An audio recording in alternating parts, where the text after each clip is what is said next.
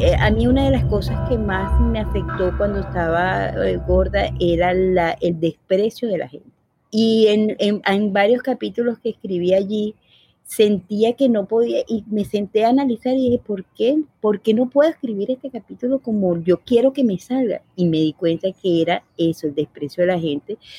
Al escribirlo, aprendí que aunque me desprecie otra persona, eso no significa que yo no sirva. Eso no significa que yo no esté bien, que yo no sea una persona buena o una persona eh, que quiero realizar mi sueño. Eso es, nos cambiaron los muñequitos. Hoy conversamos con la escritora Mari Vivas y hablamos sobre cómo sanamos al contar nuestras historias. Comencemos. Nos cambiaron los muñequitos. Mi nombre es Cristóbal Colón. Soy un comunicador, un bloguero, un podcaster. Y eso es, nos cambiaron los muñequitos, porque lo único constante en la vida es el cambio.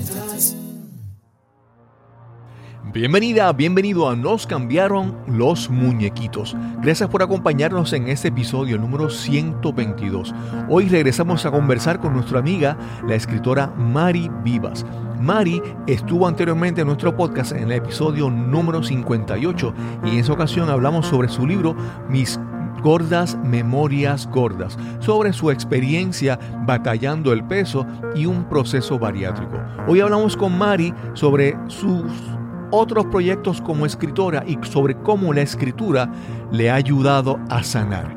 Esperamos que disfrutes de esta conversación con Mari Vivas. Saludos, bienvenidos a Nos cambiaron los muñequitos. Hoy me toca volver a, a, visitar a una invitada que tuvimos ya hace un tiempo. Y esta historia es bien interesante y tenemos que darle seguimiento y darle continuidad. Hoy vamos a hablar con Mari Vivas. Mari estuvo en nuestro episodio el número 58 en mayo del 2019. Y Mari es una escritora. Ella tiene un libro que vamos a hablar hoy. Su, libro se llama Mis gordas memorias gordas. Y es sobre su proceso con, con su salud y con un procedimiento bariátrico en su vida y vamos a hablar con ella. ¿Cómo estás, Mari? Muy bien, gracias por la invitación y me encanta volver a estar con ustedes. no, no, nada. El, maravillosa. Eh, el año pasado la conversación fue bien amena, fue muy divertida. A la vez que interesante porque a muchas personas les interesa saber esto, sobre este tema para tomar decisiones, pero también es un proceso de vida, es bien complicado. Y para conversar también con eso, yo quiero siempre tener como que la, una perspectiva eh, más precisa del, del, del, tema. Y hoy tenemos aquí a Susan Gotay, que ella es la, la anfitriona, la productora del podcast Mi Variaventura. Ella también es paciente bariátrica y en su podcast habla de ese tema.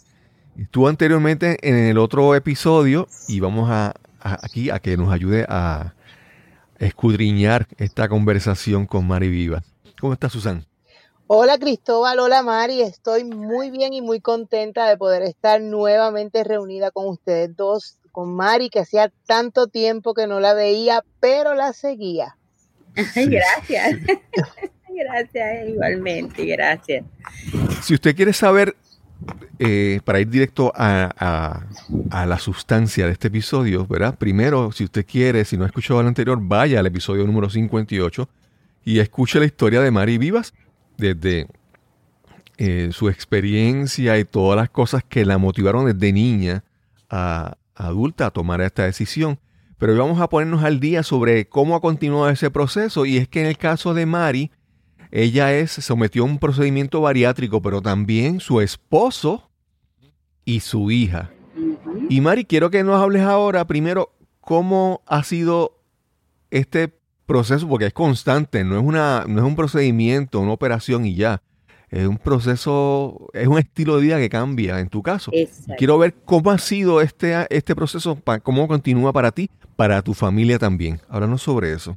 Cómo no. Este, bueno, mi familia igual como hemos hablado, le- les dije anteriormente, mi esposo se somet- pesaba 400 libras, Wow. mi hija pesaba 200 y pico de libras, Y nos operamos aproximadamente entre ca- 15 y 14 años más o menos tenemos ese tiempo de operado.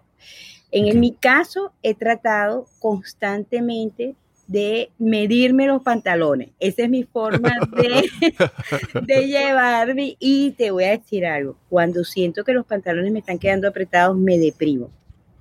Ok. Me, sien- me siento mal, me siento culpable. Es algo que no se me ha quitado, porque uno se opera el estómago, pero no se opera la cabeza. Y, real- y realmente me, me da miedo regresar a lo que estaba anteriormente, porque yo no era feliz así, yo, estoy hablando de mí, yo no era feliz así. En el caso de mi esposo, también está, sube 10 libras, 15 libras, vuelve a bajar, pero se mantiene, se mantiene Qué bien, bien. Sí, gracias a Dios. En el caso de mi, de mi hija, mi hija tuvo un bebé hace un año y medio. No engordó mucho, no fue mucho lo que engordó. También ella tenía una edad cuando se operó, tenía 15, 17 años, o sea, estaba jovencita. Y pareciera que nunca fue gorda. O sea, ella de verdad no hubo que operar, sí, ella nunca hubo que operarle ningún, este, por lo menos yo me tuve que hacer una lipectomía, creo que se llama, eh, me tuve que operar los brazos porque me, lo único que yo no me he operado son las piernas porque me da miedo, pero realmente sí tenía demasiada piel que me colgaba. Ujú. Mi hija no le pasó, gracias a Dios. Lo que ella engordó es lo justo que tuvo que engordar, pero sí tuvo desde un principio un embarazo de, ar- de alto riesgo por el bypass gástrico. Ok. Claro. O sea, que, ¿por qué? Porque ella puede nutrirse y a su vez el bebé tampoco se podía nutrir. Entonces, Wow. sí, sí tuvo, no, no era que peligroso, pero sí tuvo bajo una supervisión todo el embarazo del bebé, que gracias a Dios fue parto normal, tuvo bien, y ella quedó como un, con unas 10 libras de sobrepeso, pero realmente las ha ido bajando normal, este, no, no, ella yo creo que fue gorda porque nos veía, pero no fue gorda realmente, mentalmente ella estaba sí, sí. preparada para, para mantenerse en un peso normal.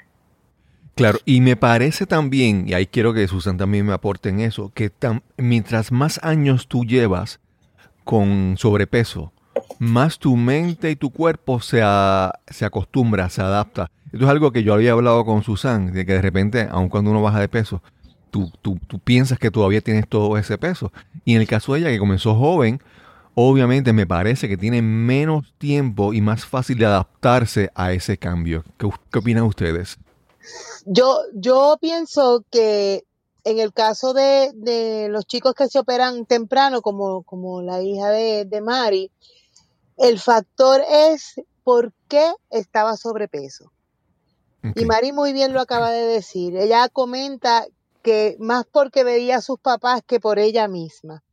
Puede ser por la costumbre, la comida o comía de más, no porque lo trajeran los genes. Eh. Como hay diversidad de, de obesidad, puede haber sido por eso. Entonces, claro, su cuerpo no tiene este exceso de células grasosas, Así que puede bajarlas de una manera diferente. Claro, como ya habíamos hablado, pues al estar, al tener tanta situación a los 17 años, que debe ser horrible, decide, decide por la cirugía y está muy bien, pero quizá por eso se le hace menos complicado mantenerse. O adaptarse. Exacto. Exacto, exacto. Eh, eh, ella, eh, ella, bueno, imagínate que mi hija en el bullying del colegio se ¿Cómo, de- ¿Cómo se llama tu hija para referirnos Andrea, por ella? Andrea. Andrea. Vamos a hablar- decirle Andrea. Andrea. Sí, Andrea. Andrea, Andrea hubo un momento en que se salió del colegio, de, de- high school. Si nos habías hablado de eso. Sí, entonces eh, ella yo creo hizo todo, ella no quería operarse porque ella vio las, eh, las secuencias, las consecuencias, porque no es que uno se opere, ay, chévere, y me voy a gastar. Mm, sí. Yo tuve muchos efectos Claro. secundarios, su papá casi no tuvo, pero sí ella vio el proceso y lo ha vivido. Y entonces, pero al final se decidió Y hoy en día creo que es lo que tú dices. Yo creo, para mí la obesidad es una adicción. O sea, es adicción a la comida. Eso es para mí. Es una adicción a la comida. Yo creo que en el momento en que ellos se rescatan o ellos asumen, reconocen que tienen ese, es más fácil para ellos cuando buscan ayuda, toman acción sobre eso. Cuando uno está joven se quiere comer el mundo y yo creo que eso es parte. eso es parte de, ¿entiendes? Entonces, a mí me parece que ella eh, ahorita me dice, mamá, me queda un poquito apretado aquí el pantalón, pero está muy bien, muy bien. Claro, claro. Mari, eh, esto lo discutimos en el episodio anterior, pero me toca siempre, es importante, yo creo que es, es resaltarlo. Yo veo muchas personas que están un poco sobrepeso y, y digo, no, porque yo me hago, yo voy a, voy a hacer la bariátrica y es que lo ven como una cura milagrosa, como un procedimiento mágico que yo me hago esto y de repente voy a rebajar y todos mis problemas eh, se van. Y entonces es, yo lo veo como que es, yo no voy a tomar la responsabilidad. Si tú, si el médico me hace esto que me va a resolver el problema, pues bien, le pongo la responsabilidad a otra, a otra persona. Y no es así. Yo quiero que me, ambas me hablen sobre eso, de que no es una cura milagrosa, es un cambio en el estilo de vida que trae unas consecuencias, unas responsabilidades, una disciplina y si no lo, y si no lo hacemos, no va a funcionar. Bueno, eh, en mi caso, em, fue, eh, yo siento que eso es una dieta, o sea, la dieta, la palabra dieta es fea, pero una dieta obligada. Sí. Y realmente te puedo hablar de los dos casos, como te dije anteriormente. Mi esposo no tuvo eh, consecuencias, o sea, no ha tenido efectos secundarios. Yo los he tenido, los de él y los míos. Yo no, puedo, comer azúcar porque me desmayo. Yo no puedo este, hacer dietas rigurosas porque su, tengo la, eh, la, la, hemoglobina siempre muy baja. Eh, tengo que estarme inyectando vitamina B12 más constantemente que lo normal, que es una vez al mes. Yo me la tengo que poner dos veces al mes. Muchas cosas que este, que, que, tengo que vivir condicionada a esas cosas. Pero para mí, en este momento, la salud, porque me siento saludable, me siento enérgica, o sea, energética, o sea, eso no tiene precio. Y si estas son las consecuencias que tengo que, perfecto, porque realmente puedo vivir con eso, más que con la gordura que tenía.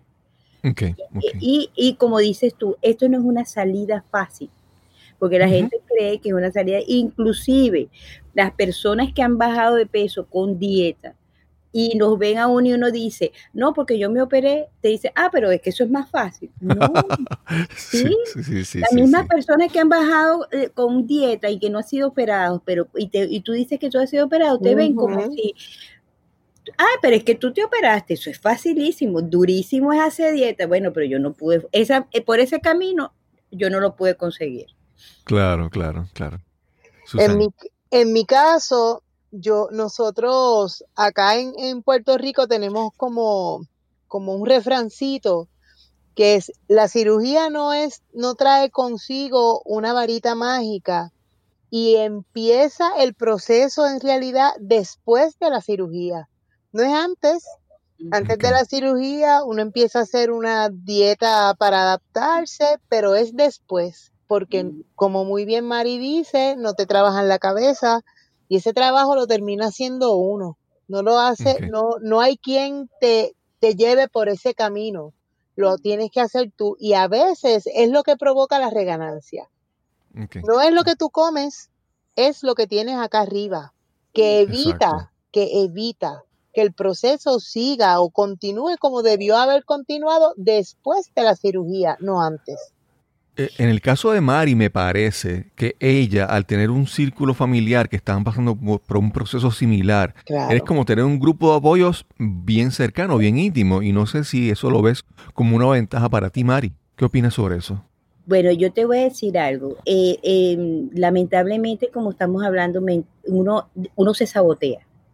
Okay. O sea, yo creo que llega un momento en que uno dice, ah, bueno, estoy bajando de peso, yo me voy a comer un chocolatico y es, un, sí, mira, de verdad, te vienes un, llega un momento que te saboteas porque entonces te comes el chocolate o te o pasas dos semanas comiendo de todo aunque vomites y te vuelvas a sentar o sea entonces tú llega un momento en que tú dices qué estoy haciendo conmigo tanto sacrificio que he hecho para entonces ahorita es un sabotaje increíble que tiene la mente contigo dice o sea es una resistencia que te pones que lamentablemente hay unos que cedemos y hay otros que no hay otros que nos resistimos pero bueno, en, mi caso, como me estabas preguntando, yo, eh, mi familia no me dice nunca, jamás en la vida si estoy engordando. Fíjate que es diferente a lo que de repente la gente, como mi núcleo, todos estamos operados, nunca. Yo al contrario, me estoy operando, me estoy engordando y mi esposo me dice, no, estás bella. y, mi y mi hija también pero yo sé que lo dicen porque saben que en el fondo uno se siente muy mal cuando te dice que te estás engordando. Ok, ok. pero, Pero, cuando yo digo, tengo que hacer dieta o tengo que quitarme el azúcar o tengo que quitarme tal cosa, ellos me apoyan. Ok, ok. Mari, te quiero preguntar, mencionaste hace un momento que no, no, el azúcar te hacía, te daba problemas. Y cuando hablamos de azúcar, es azúcar refinada o, por ejemplo, una fruta que tiene azúcar natural, ¿tiene el mismo efecto en ti o es diferente? Bueno, si yo por lo menos, nosotros le decimos patilla, creo que ustedes le dicen sandía. Sí. Que es la roja. Melón de agua. Ah, bueno. Eh, eh, eh, esa fruta es muy fibrosa, pero a la vez es muy dulce. Si yo como mucho, si yo la hago en, en, jugo de, con agua, sin azúcar ni nada, ni esplenda, ni ningún, si yo, si me da taquicardia. Si me tomo un vaso de eso, me da taquicardia. Y es fruta, y es azúcar natural. Lo que yo, yo tengo es cierta cantidad de gramos que no me debo pasar. Yo no me debo pasar de 8 o 9 gramos de azúcar. Muy poco. Eh, eh, sí, muy poco. Pero eso me ha ayudado también a no engordarme. Claro. Eso me ha ayudado mucho porque el azúcar es dañina. Sí. Y entonces si la consumes comida, como con fruta, con la fibra, ¿es, diferente? O, si la consumes con jugo, en tu caso? ¿Cómo tú la consumes? Cuando la consumo o comida, si me como eh, una rueda más o menos grande de, de, la sandía y si me da taquicardia. O sea, esa es una de las frutas que yo le tengo cierto temor. Claro, claro. y a veces lo que me da es que me siento que sudo y, ya, pero, pero sí me da, me golpea el azúcar de ella, me golpea duro. No sé si fue esa la fruta que mencionaste antes en el episodio anterior que mencionabas que era como que fresquita al estómago. Sí, sí. señor, sí, señor, divina, me encanta, pero me hace daño. Y fíjate que tengo 14 años y, y, todavía me resiste, el cuerpo me resiste a ella. Sí, sí, que es un proceso continuo, no es, de por, un, por una temporada solamente. Sí, señor. Fíjate, Mari, tú estás... adelante, Susan.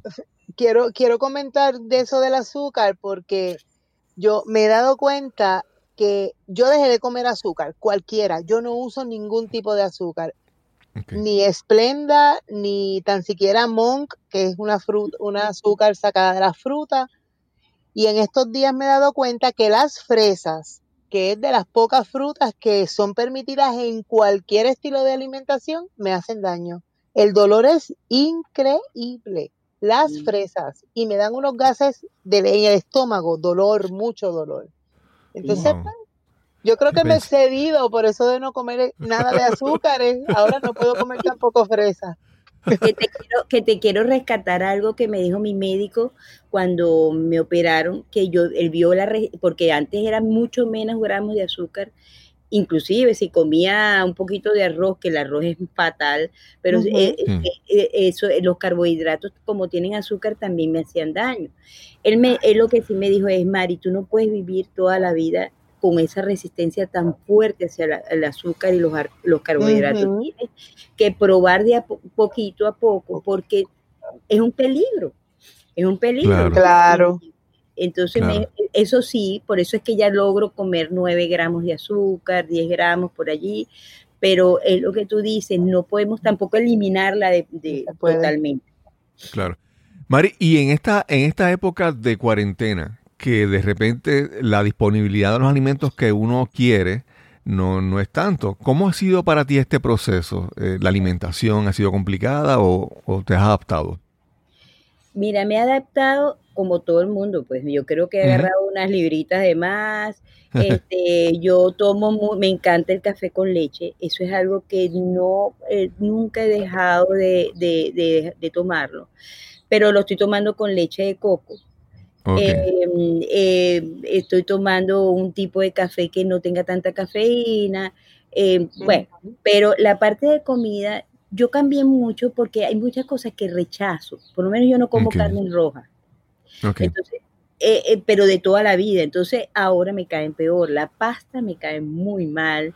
Me encanta, pero si sé que voy a vomitar, así mismo como le estoy diciendo, te digo, bueno, me la voy a comer con gusto, pues sé que en cinco minutos voy para el baño. Claro, claro. El arroz tampoco, pero, pero he logrado por lo menos adaptarme a comer con coliflor. El arroz de coliflor, las pizzas de coliflor. Entonces, no se me ha hecho difícil porque gracias a Dios vivo en Estados Unidos que puedo conseguir todo ese tipo de cosas. Y, si no y si no las hago yo, pero yo me he adaptado muy, muy bien a, a, mi, a mi régimen, a mi cambio de vida para la comida. Y, y las pizzas y, la, y arroz de clori, de clori, ay Dios mío, se me fue. Coliflor. Se me trabó el coliflor. Se me trabó la lengua por un momento. No importa, la verdad. Sí. Eh, para ti, ¿la procesas bien? Eh, te, cae muy bien e-, ese, ese tipo de alimentos. Sí, me cae, claro, no, no puedo abusar tampoco. Claro, claro. Es que, el estómago llega un momento en que eh, tú sabes que no debes abusar. Y, y si abusas, tienes tu consecuencia inmediata. O sea, no es que vas a esperar y vas a estar tres días, no. Eso es inmediato. Entonces, pero logro balancear por lo menos a mí me encanta el plátano, no sé si usted, el maduro, el, grande, me encanta, entonces lo hago sancochado, que es dulce, pero como un poquito hoy, lo guardo como un poquito mañana, o sea, trato, de verdad que como han sido las consecuencias, los efectos secundarios han sido muy fuertes, he aprendido, a, a juro, pero he aprendido. Mari, tú estás ahora relanzando el, libro, la segunda edición. Eh, háblanos sobre, primero, cómo te sientes de que este libro pues haya sido exitoso y cómo ha sido este proceso de esta, de esta segunda revisión. Me encanta. Eh, en mis gordas memorias gordas es un aviso, es una, es un mensaje para muchas personas que no conocen lo que es tener una condición porque el ser obeso es una condición igual que una persona que tenga una silla de ruedas. Pareciera mentira. y, en todos los sentidos, tanto psicológico como físico. Entonces, eh, me encanta la parte de que lo que yo quería lograr con el libro ha llegado, que la gente tenga empatía con una persona que es obesa. Y no es una burla y no es un eh, no es una persona débil porque entonces no ay, pero es que está gorda porque come mi hijita que o sea eh, o sea de verdad que es increíble. Entonces eso ha cambiado mucho gracias a Dios. La mayoría de las personas que leen el libro me dicen Mari tú no te imaginas lo que yo he cambiado mi parecer hacia las personas que son gordas y quiero como lo dije una vez, el libro no es solamente para personas gordas, es para cualquier condición. Porque lamentablemente hay alguien que va a leer ese libro y que tiene algo que se va a identificar con alguna una de las historias. y me encanta, e hicimos una revisión, eh, cambiamos algunas cosas del libro y lo refrescamos para volver a ofrecerlo a todos, eh, las personas que no lo hayan leído sientan que de verdad que si lo leen les va a gustar, va a llegar. bueno. Sí, sí, sí. Y es un libro que también es, no es como, no es como pesado, es como la, como la sandía que es fresquita. Vamos a decir, es entretenido, es divertido, te educa y te habla de ciertas cosas, pero es con una manera eh, agradable para la persona, para que sea una, lectura accesible, para la persona se sienta que está eh, disfrutando lo que está leyendo mientras aprende de todas estas condiciones que, mencionas.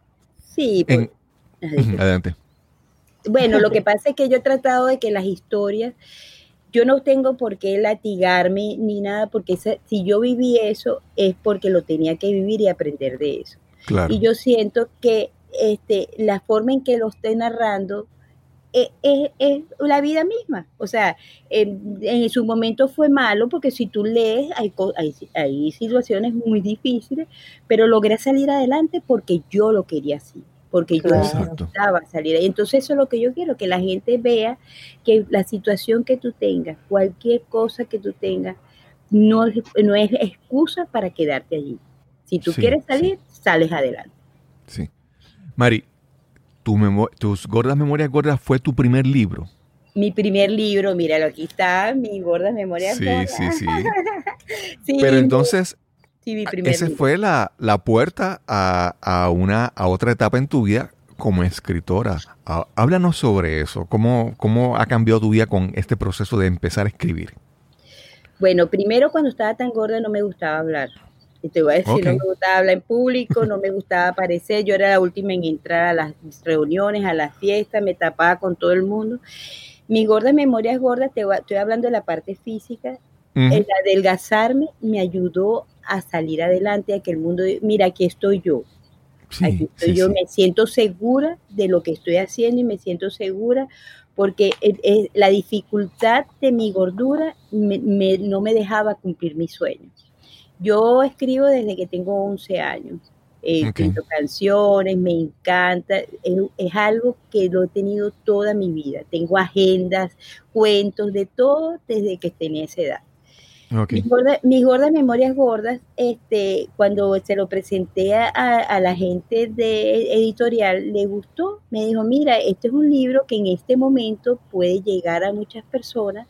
Tenía una novela también, pero ella se fijó más en este para poder abrir el mundo y, me dice, mira, vamos a, este es un libro que lo vas a escribir, este, que termina, o sea, lo vamos a pulir porque yo sé que es un libro que te va a abrir muchos caminos, tanto como escritora como ah, eh, para enseñanza del mundo. Y eso es lo que yo quiero, que lo que yo escribe llegue.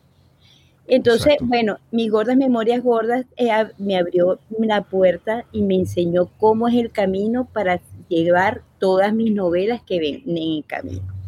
Tengo una, novela, una novela que ya terminé que se llama Casa Nanda.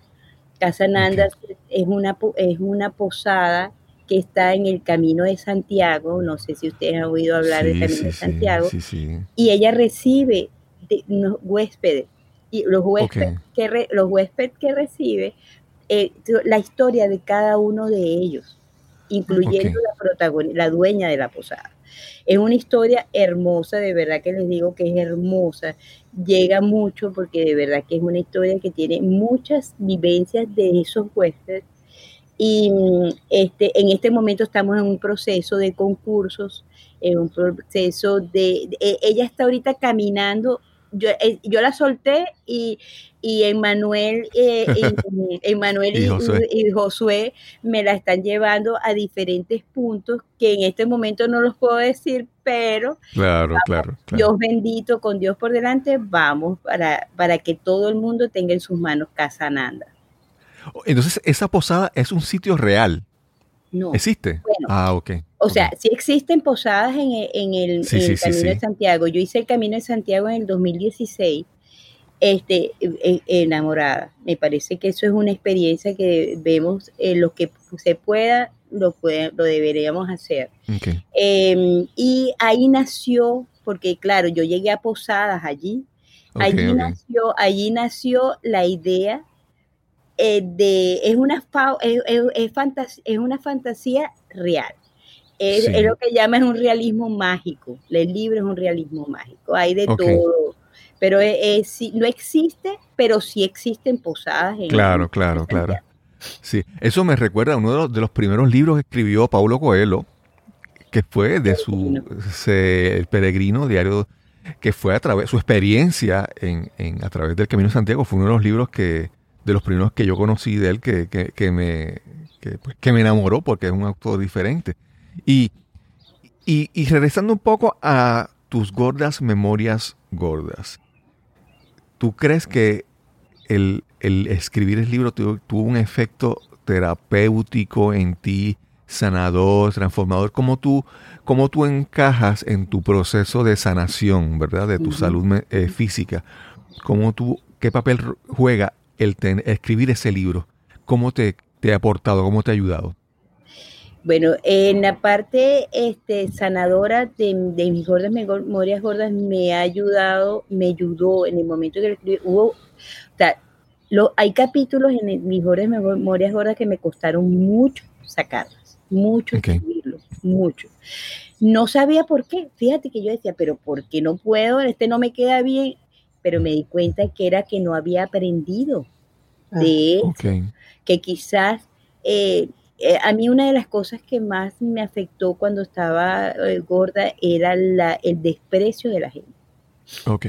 Y en, varios capítulos que escribí allí, sentía que no podía, y me senté a analizar y dije, ¿por qué? ¿Por qué no puedo escribir este capítulo como yo quiero que me salga? Y me di cuenta que era eso, el desprecio de la gente.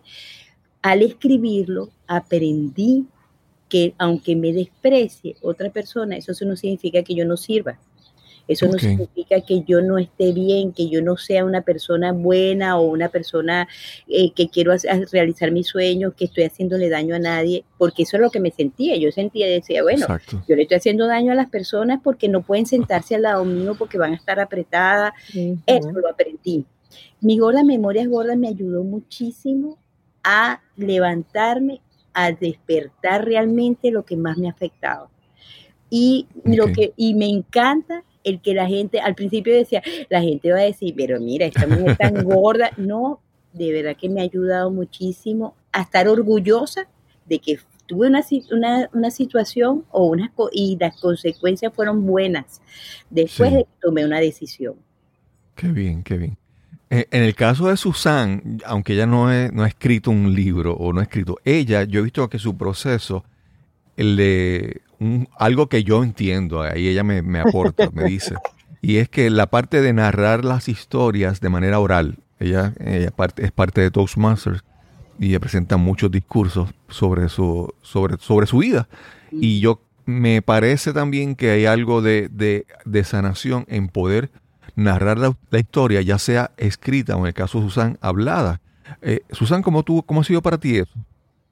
Yo he intentado sentarme a escribir porque cuando escribo, el que lo lee piensa que suena bonito. Sin embargo, hablarlo sí me sana, porque lo hablo y me escucho. No solamente hablo, me escucho y puedo notar la transformación. Como, como me trabajo, me trabajo. El, el, auto, el autotrabajo, si se puede llamar así. Sí, sí, sí.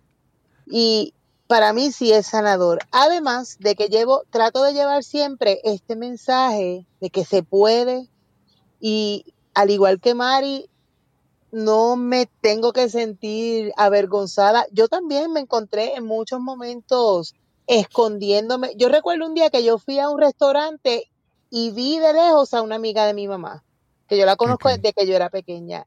Y yo me escondí, yo me senté en una mesa que quedaba de espaldas a ella para que no me viera. Entonces, este tipo de cosas he podido superarlas porque las digo, porque las digo.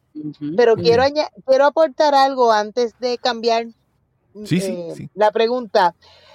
El libro de Mari no solamente ha sido de beneficio para los que lo leen y para ella.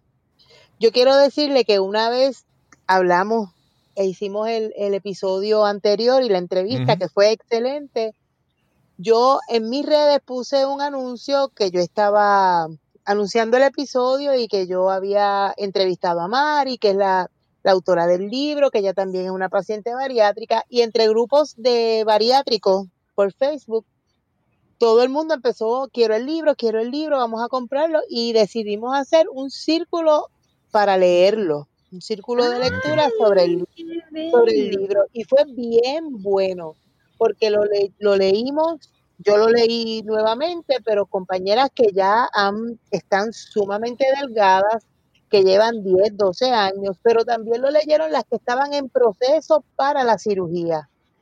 Y fue bien bueno, fue una discusión bien buena, bien gratificante. Así que puede ser que vuelva a hacerlo con, con, esta nueva edición. Y me, y me invita que yo te ayudo. Claro que Claro, sí. claro. Claro. Que yo inclusive se los leo. Ah, Sí, qué oye, chévere. oye, Eso Eh, es bueno. es- Sí, sí. no sé, por, por tirar una idea, Susan, tú puedes hacer como un evento virtual, ¿verdad? Eh. Donde las personas, tú y y Mari, se conecten y hablen y contesten, Y preguntas. Sí, sí, sí, Sobre sí. todo en este momento que la gente está metida en sus casas y está desesperada. Y, y eh, en este, este es un buen momento también. Bueno, siempre son buenos porque el tiempo de Dios es perfecto. Claro. Pero Sí. yo creo que si lo haces, cuenta conmigo, que yo encantada de la vida, de verdad. Este, yo te ayudo en lo que sea. Gracias. Te, mando libros, eh, lo leemos, hablamos sobre el tema. Me encanta. Gracias, Gracias. de verdad que muy agradecida. Qué bien. Gracias qué a bien. ti. Mari, el libro se llama Casa Nanda o. Casa Ananda. Ananda. Ok, exacto, Ananda. sí, es que se pronuncia corrido y se como que se confunde. Sí, Tenía- Casa tenía- Ananda. Y en ese, en ese, en ese libro, hay, dices que cuentas la historia de varios personajes, personas que van a esa posada. Algunas de esas historias son inspiradas en personas que conociste en el camino, sí. historias reales. Háblanos un poco Historias sobre eso. Sí, mira, hay varias historias. eh, hay historias del día a día, de por lo menos de parte de mi infancia, de mi vida, de personas que tuvieron alrededor mío. Hay todo. Hay inclusive personas que, tienen Alzheimer. Hay personas, eh, eh, quizás es una historia por cada vivencia de algo. Eh, Hay personas este, de todo. Ay, mira, eh, me encanta, me encanta porque me, yo me metía, imagínate que en la mañana yo me despertaba y le decía a mi esposo, me voy para Casananda. Y ya me desaparezco, me encanta, sí, hay historias de todo, no hay historias de gorditos, no hay, No, ok. este, pero sí hay con condiciones, personas con ciertas condiciones, les va a encantar, yo, yo estoy segura de que es muy bello, es muy refrescante, es un libro que, que narra cosas que de repente hay gente que no sabe que otras personas las han vivido y que son reales. Aunque yo tengo mi ficción, metí mi, mi, mi, mi magia de, de Claro. realismo mágico que me encanta. Hay una, una gitana dentro del, del libro, eh, hay, hay el efecto de la luna. Ahí la magia de la luna. Es muy, muy bonito. De verdad que el libro les va a encantar. Hoy ahorita estoy terminando otro libro Que este no tiene todavía nombre. Parece mentira, yo le pongo nombre a todo antes de tenerlo. Este todavía no tiene nombre, pero ya yo creo que en mes, mes y medio estamos listos. Esto es una historia de una mm, de un- unos muchachos jóvenes. Esta es una muchacha que regresa a, a- a- a- a su país después de muchos años de exilio y se enamora de un muchacho que está a favor del régimen que está vigente en su país. Y esta es la lucha de ideales, es la lucha de un amor imposible o, o de repente puede ser posible. Es una historia diferente, pero es muy bonita también. Interesante. interesante. Interesante. Mari, voy a regresar un poquito atrás. Yo sé que muchas personas, algunas personas lo hacen simplemente por el efecto, ¿verdad? Por turismo. Pero yo he visto muchas personas con historias impactantes del Camino de Santiago. Y, y yo quiero retomar eso. Quiero ver qué, qué rol, qué consecuencia tuvo el, el Camino de Santiago para ti en tu proceso y también en, en tu carrera como escritora. Obviamente te inspiraste en eso, pero en algún momento del camino surgió idea. Há- Háblanos sobre el efecto que muchas personas hablan del, del- del Camino de Santiago como un efecto transformador en la vida de las personas. Sí. Quiero que me hables eso sobre- en, en tu caso. Ok, el Camino de Santiago, yo, en, en unos grandes amigos de nosotros nos hablaron del Camino de Santiago que lo acaban de hacer. Ujú. Mi esposo me dijo, nosotros hicimos renovación de, de votos, de, eh, de matrimonio por de 30 años de casado y mi esposo me dijo, te voy a invitar y vamos a hacer el camino.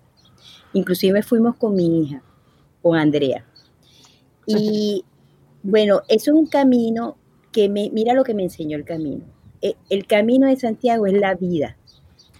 Hay momentos en que tú te sientes que te la vas a comer, ah, no, pero esto lo voy a hacer yo en 10 minutos. Hay Sí. momentos en que no puedes más. Hay momentos en que te sientes confiado y de repente te consigues una montaña que llegas con la lengua afuera, con todo el esfuerzo del mundo. Y así es la vida. La vida de repente tú estás, te crees que ya estás listo, que vas a descansar y resulta que te viene una situación que tienes que levantarte y decir, mira, tengo que salir adelante con esto. Claro, claro. Aparte de que la energía del camino, el que va dispuesto a a, recibir el regalo y la bendición del camino, la recibe. Yo siento que de ese momento tengo una conexión mayor con Dios. Yo siento que cuando iba caminando me iban haciendo la idea de hablar de ese camino, de llevarle al mundo lo que es la magia de ese camino, que hay capítulos en donde la protagonista hace el capítulo el camino con su hija y hay otras personas que también hacen. La mayoría de los huéspedes de los huéspedes hacen el camino y narran parte de esa historia. Eh, el camino te lleva, el camino te lleva, de verdad, verdad, si tú estás dispuesto el camino te lleva a un cambio emocional, espiritual y físico. Porque llegas haciendo ejercicio. sí, sí, sí, sí, En, mi caso, eh, yo es un, es un proyecto que está ahí, digo proyecto para que se vea como algo concreto, pero es algo que está ahí en lista para hacerlo pronto. Eh, estuve en el caso de, en mi de mi podcast, entrevisté a un amigo, a Misael Enoch, que nos habló sobre su experiencia. Él es, él es consejero y él es coach y nos habló sobre experiencia en el Camino de Santiago. Y mencionamos también el libro de Paulo Coelho, pero también hay una película que me encanta que se llama The Way, en inglés, El Camino, que es con eh, Martin eh, Sheen y su hijo Emilio, Emilio Esteves. Y es un, es un, es un, hay personas que necesitan leer, hay otras personas que necesitan ver, y entonces el Camino de Santiago en esa película, porque el camino tiene una, eh, un esfuerzo, es, difícil, pero también tiene una belleza increíble. Los lugares que se visitan, los paisajes que se ven. Y entonces verlo en una película es, es, otra dimensión, es verlo de otra manera. Bueno, fíjate que rescatando, y discúlpame que te interrumpa, rescatando, mira, el camino fuimos eh, los tres. Y mm, llegó un momento en que caminas solo. No es, ahí camina. De repente yo me yo volteaba y no veía ni a mi esposo ni a mi hija. Hay momentos en que estás tú con tú. Exacto, o, sea, o yo con yo. O sea, es increíble la sanación, lo que le das gracias, lo que, eh, eh, mira, es, es, una magia, llegas ahí, todo lo ves bellísimo, bellísimo. Y mira lo que, mira una anécdota que me pasó en el camino. Yo le tengo terror terror a los perros. Ok. Terror. O sea, mis perros, tengo cinco perros, pero a ellos no son los únicos que yo quiero y me gusta. pero mira, tuve una, una, tengo un impacto. Yo creo que el camino te enseña a que tú tienes que afrontar tus grandes miedos. Me ha salido un perro de un lugar que nadie se imaginó, como una fiera pero como una fiera.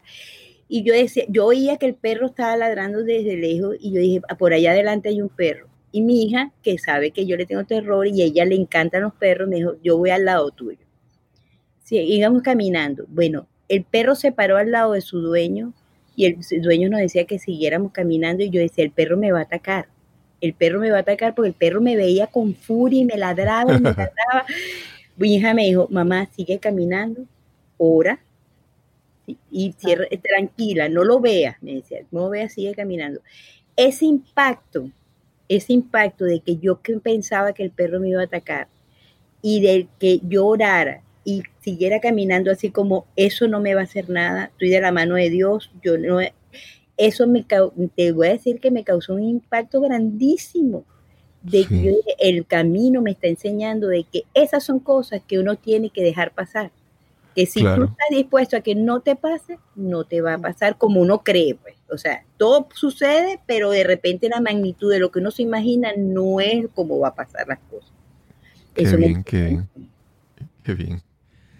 Mari, Casa Ananda está, ya está publicada o tiene fecha de publicación. Háblanos de Bueno, sobre eso. Cuando, porque ya yo tengo curiosidad de leerlo. Ya, ya estoy Ay, que quiero conocer las historias Gracias. detrás en ese libro. Gracias. Casananda está en este momento, como te digo, eh, bueno, te- tengo mis gordas memorias gordas en Amazon y Ujú. Casananda está en la plataforma de Amazon, pero eh, Emmanuel y Josué no me dejan todavía que salga porque como está en otros procesos, no es, no es este, recomendable que esté ahorita en tapa blanda o en Kindle. Sí, te entiendo, te Entonces, entiendo. eh, porque ellos tienen, eh, parece que ella tiene que quemar esas etapas o en el proceso donde están no podemos tenerla ahorita para publicación al, a las personas.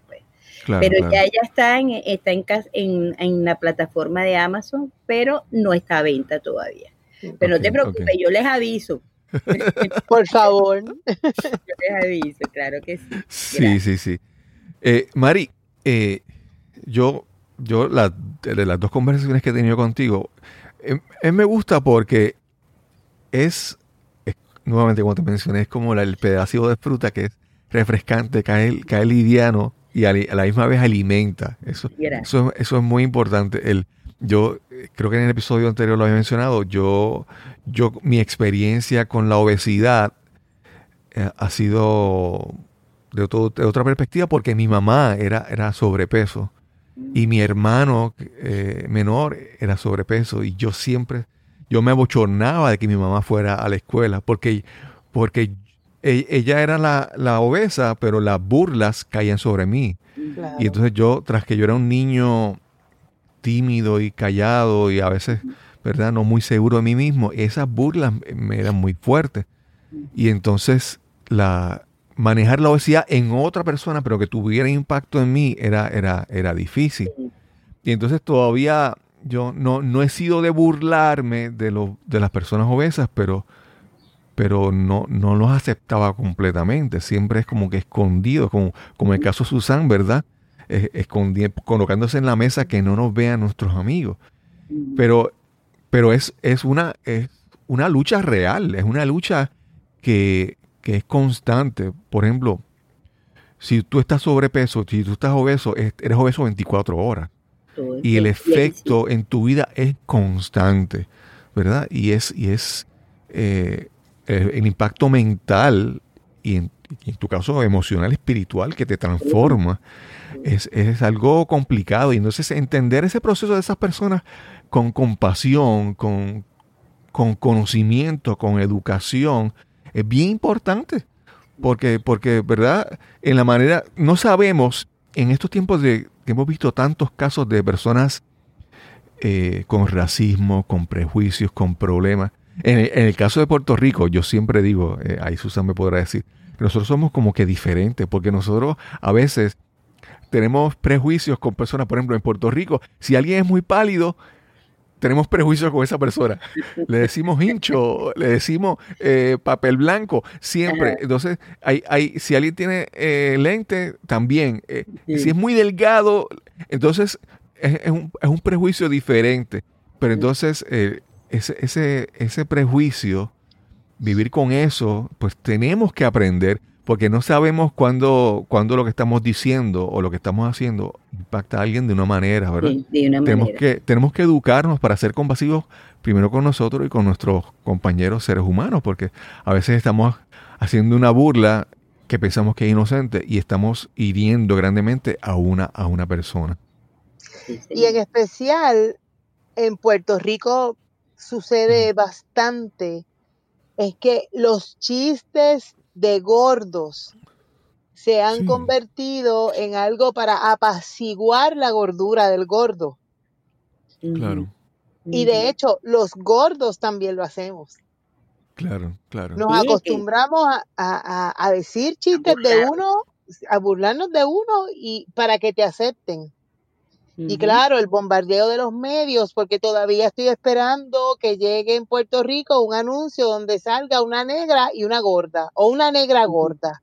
Ok. Ajá. Y no, no sucede, no sucede, no sucede, porque en Puerto Rico somos negros, blancos, amarillos, del color que seamos, Sí, sí, pero con mentalidad de gringos. sí.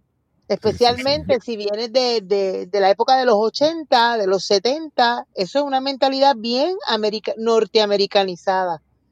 Sí, ¿Eh? sí, sí. Entonces eso no, no, nos mata, nos mata. Es, es, más fácil, yo siempre digo, es más fácil ser a los flaquitos también, a los bien, a la gente bien delgada también, pero es más fácil ser blanco o ser negro que ser gordo.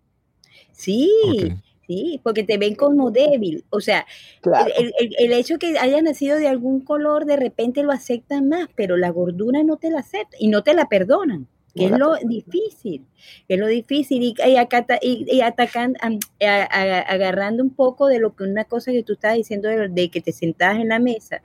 Yo tengo un capítulo en mis gordas memorias gordas, que un primo de mi esposo se da cuenta que mi, un día nos comenta que si somos vampiros, y yo le digo, ¿cómo que somos vampiros? Y me dice, aquí no hay espejo. En ese momento wow. yo me di cuenta de que en mi casa no había espejo, sino los del baño, porque yo no me quería ver estaba gordura. Yo no me miro todavía. Sí, en los sí. sí, quería ver solamente la cara, pero no el resto del cuerpo. Sí. Eso. Entonces, eh, fíjate cómo le hace daño a uno que uno no se da cuenta. Porque sí, tú, sí, tú, estás dañada, pero no te das cuenta cuál es el daño uh -huh. real interno. Entonces, eso también me ayudó mucho el libro, que saqué, saqué lo negativo y lo convertí en positivo. Muy bien. qué bien, qué bien. Mari, eh, a mí, cada vez que tengas algún libro nuevo, algún proyecto nuevo, no, fácilmente me puedes escribir, porque yo disfruto un montón conversar contigo. Aprendo, pero a la misma vez como que es, es, es liviano, es entretenido, la, nos reímos. Eh, el hecho de que nos, ri nos, riamos de algunas cosas hoy no quiere decir que no son cosas serias, pero es que lo tomamos de una manera, ¿verdad? Liviana para poder procesarlo. ¿verdad? Claro que sí, claro que Cuando no, quieras... encantada, encantada. Yo le digo a Emanuel, que es el que está por allá, que les envío uno a cada uno. Es lo que lo saco. Susan, ¿algún mensaje de despedida? Sí, yo tengo, siempre quiero decir que hay que tener mucho cuidado con cómo se dicen las cosas.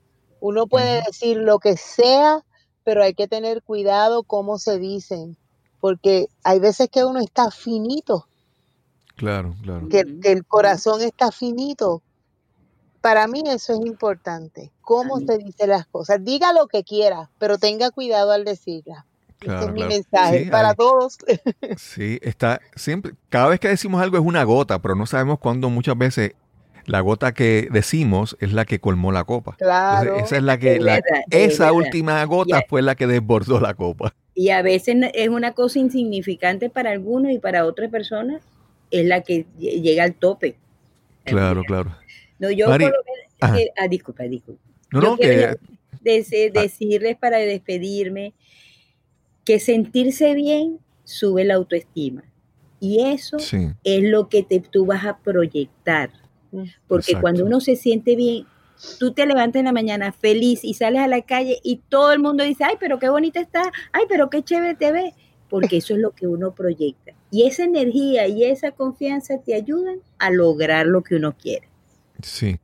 Hay, hay, un concepto en inglés que le llaman los baby steps, ¿verdad? Los, los pasos uh -huh. pequeños. Y cada, la autoestima, como mencionaste, también se levanta con los logros. Cada vez que tú consigues algo, aunque sea poco, eso te ayuda a sentirte mejor. Y entonces este proceso, a veces tú no puedes pensar que es un, unos resultados muy grandes, no son 100 libras, 200 libras que voy a bajar. Tienes que pensar en la próxima, en el próximo paso. ¿verdad? Y eso te va a ayudar a que tú vayas cada día levantando esta autoestima y esa autoestima es un ciclo, ¿verdad? Es un círculo que entonces te va a dar más energía para continuar.